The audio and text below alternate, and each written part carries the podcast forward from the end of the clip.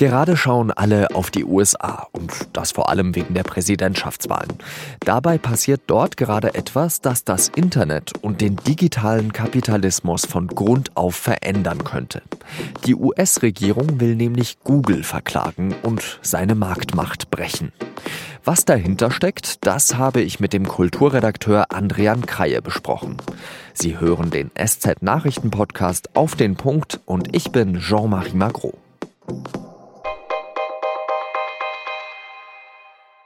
Ist die Suchmaschine Google zu mächtig? Ein paar Zahlen können dabei helfen, sich einer Antwort auf diese Frage zu nähern. Erst vor zwei Wochen ist dazu beim Statistischen Bundesamt eine Statistik erschienen. Weltweit greifen 72 Prozent der Leute, die am Desktop oder Laptop eine Suche starten, auf Google zurück. Auf Platz zwei folgt Bing mit 12 Prozent.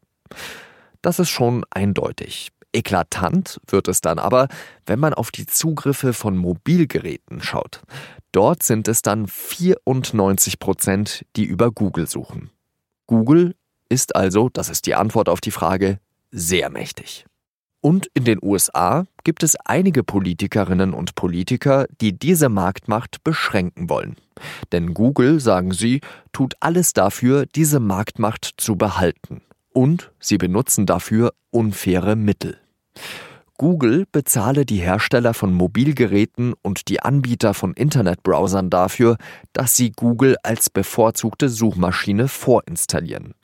Und auch mit seinem eigenen Android-Betriebssystem für Mobilfunkgeräte verschaffe sich das Unternehmen einen unlauteren Vorteil. Bei dem ist Googles Suchmaschine ebenfalls vorinstalliert und kann nicht gelöscht werden kann die Marktmacht der amerikanischen Internetriesen überhaupt begrenzt werden? Darüber habe ich mit dem SZ-Kulturredakteur Andrian Kreie gesprochen. Herr Kreie, zuerst einmal, wozu hat sich denn eigentlich das US-Justizministerium in diesem Fall jetzt entschlossen? Wogegen klagt es? Es klagt gegen einen besonderen Aspekt im Google Alphabet Universum. Und zwar ist das der, die Tatsache, dass sie rausgekriegt haben, dass Google äh, große Summen an andere Digitalkonzerne bezahlt, damit die Google-Suchmaschine die Standardsuchmaschine ist. Zum Beispiel gab es Zahlungen an Apple, damit auf jedem iPhone die Standardsuchmaschine eben Google ist. Und das bringt denen natürlich einen enormen Wettbewerbsvorteil. Und das ist jetzt der Punkt, an dem sie sich aufhängen. Der erinnert auch ein bisschen an den Kartellrechtsprozess gegen Microsoft. Damals ging es auch um einen einzelnen Aspekt und es war damals der Browser. Donald Trump ist jetzt nicht so bekannt als der große Kapitalismuskritiker. Das Thema Internetgiganten zerspalten, das war ja vor allem eines der Demokratin Elizabeth Warren im Vorwahlkampf äh, der Partei. Warum entschließt er sich denn jetzt dazu, gegen ja die eigentlichen Kapitalismusfreunde seiner Seite vorzugehen? Er appellierte da ganz stark an seine Wähler. Es ist ein, ein reines Wahlkampfmanöver, äh, das das Justizministerium jetzt für ihn macht. Das ist auch das Gefährliche daran, weil dieser Prozess eigentlich sehr wichtig ist und historische Auswirkungen haben könnte, aber Donald Trump den jetzt mit seiner Eile gefährdet. Er will das wirklich eineinhalb Wochen vor den Wahlen und zwar aus zwei Gründen. Zum einen kann er seinen Anhängern und seinen Wählern beweisen, ich bin ein Präsident, der hält seine Versprechen. Und er hat von Anfang an versprochen, er wird gegen Big Tech vorgehen. Und das ist so diese ganze Anti-Eliten-Rhetorik, die er ja schon lange verwendet. Und zum anderen kann er natürlich dann nochmal äh, Joe Biden und Kamala Harris angreifen als Vertreter dieser Elitenwelt, weil Biden Harris auch wirklich dezidiert deswegen geholt hat, unter anderem, weil sie so gute Verbindungen zu Silicon Valley hat und er diese Unterstützung braucht. Wie könnte man sich dann eigentlich so eine Zerschlagung eines Unternehmens wie Google vorstellen? Diese Kartellrechtsprozesse gegen digitale Konzerne haben die Schwierigkeit, dass da neue Aspekte drin sind, die man vorher nicht kannte. Ein Aspekt ist zum Beispiel, dass Google mit der Suchmaschine ja per se kein Geld verdient. Es geht aber dezidiert um diese Suchmaschinen. Das sind ja also juristische Feinheiten und Genauigkeiten. Da kann man kein großes Gedankengebilde oder keine ökonomische Theorie drum bilden, sondern es geht jetzt um diese Wettbewerbsverzerrung bei den Suchmaschinen. Da müssen sich die Anwälte gut darauf vorbereiten und dann kann man sicherlich Dinge von denen verlangen, äh, außer Strafzahlungen Strafzahlungen, die denen dann nicht so wehtun, aber man kann von denen verlangen, dass sie sich anderen Systemen, in diesem Fall anderen Suchmaschinen öffnen. Man kann die anderen Konzerne dazu zwingen, diese Verträge äh, mit Google aufzulösen und zum Beispiel man kauft sich dann sein äh, Smartphone und muss sich dann erstmal selber die Suchmaschine einstellen. Und äh, na klar, also das ist auch was, was viele Gegner von Silicon Valley Konzernen vergessen. Diese Firmen sind einfach die besten, sind die bequemsten und die billigsten. Und dagegen anzukommen, dagegen hilft kein Prozess. Google wäre ja eben nur ein Unternehmen, das ähm, ja angesprochen ist jetzt in dem Fall, aber Kritiker wollen ja wesentlich weitergehen. Da geht es ja um Zerschlagung von Facebook zum Beispiel ähm, oder eben auch von Amazon. Äh, kann man mit Kartellrecht diesen riesigen Konzernen begegnen? Haben die da auch Angst davor? Sagen wir mal, Angst haben die keine, aber Respekt haben sie davor. Äh, sie haben selber schon Überlegungen angestellt, jeder Konzern für sich, wie sie sich aufteilen könnten. Es ist auch bei jedem natürlich eine andere Motivation, ein anderes Problem. Es wird schwierig sein, weil natürlich die Plattform selber, also bei Facebook würde man dann wahrscheinlich sagen, okay, dann teilt man es halt auf. Facebook, WhatsApp und Instagram müssen sich in äh, eigene Firmen aufteilen. Bei Google ist nochmal schwierig, äh, weil Google ist ja eigentlich schon Teil eines großen Konzerns, der äh, Alphabet, zu dem dann auch andere Unterfirmen noch gehören.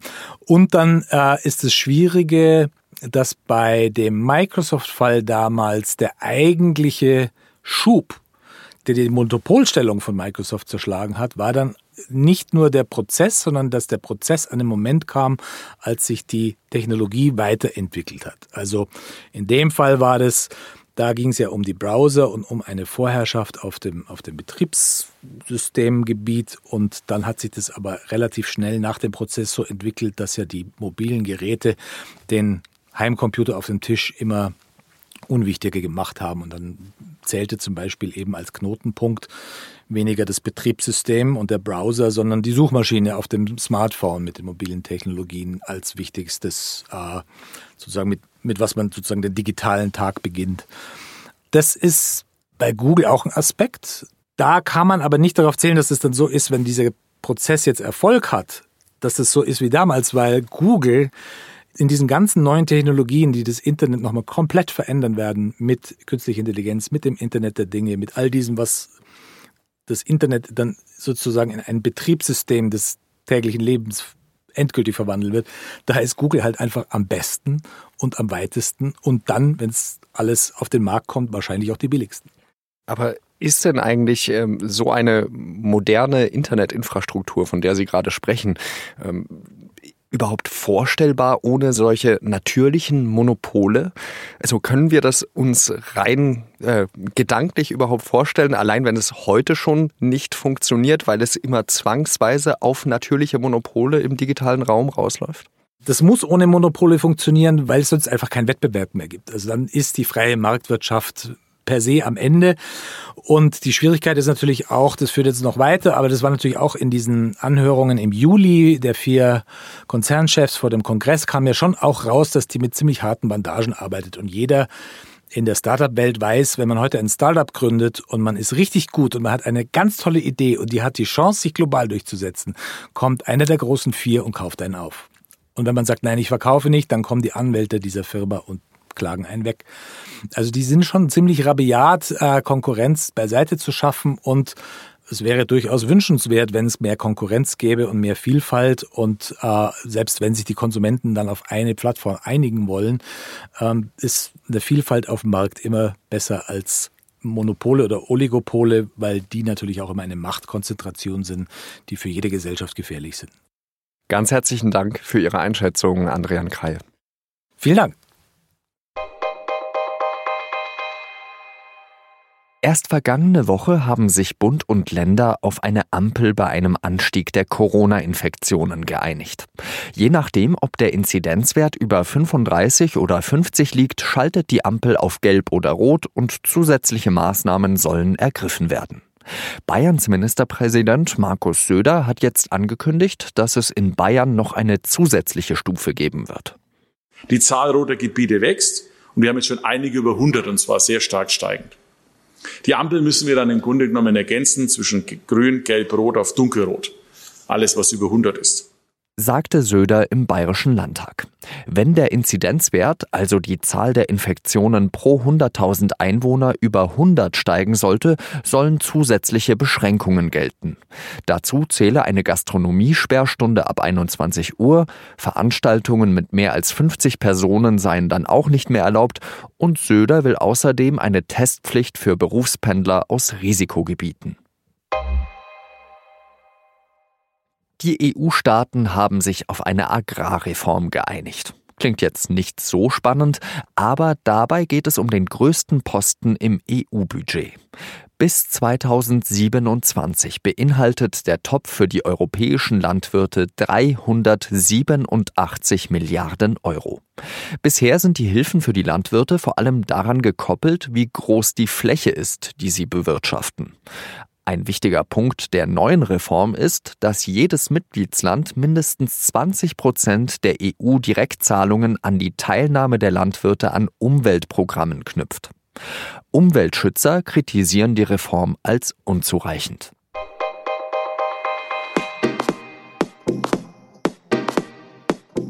Der Nacht von Dienstag auf Mittwoch kam es auf der Berliner Museumsinsel zu einem der umfangreichsten Angriffe auf Kunst in Nachkriegsdeutschland. Vandalen sollen mindestens 70 Objekte mit einer öligen Flüssigkeit bespritzt haben, darunter Sarkophage, Steinskulpturen und Gemälde. Im Feuilleton der SZ am Donnerstag wird dieser Fall genauer beleuchtet und es wird gefragt, ob die sogenannten Querdenken-Demos damit etwas zu tun haben könnten.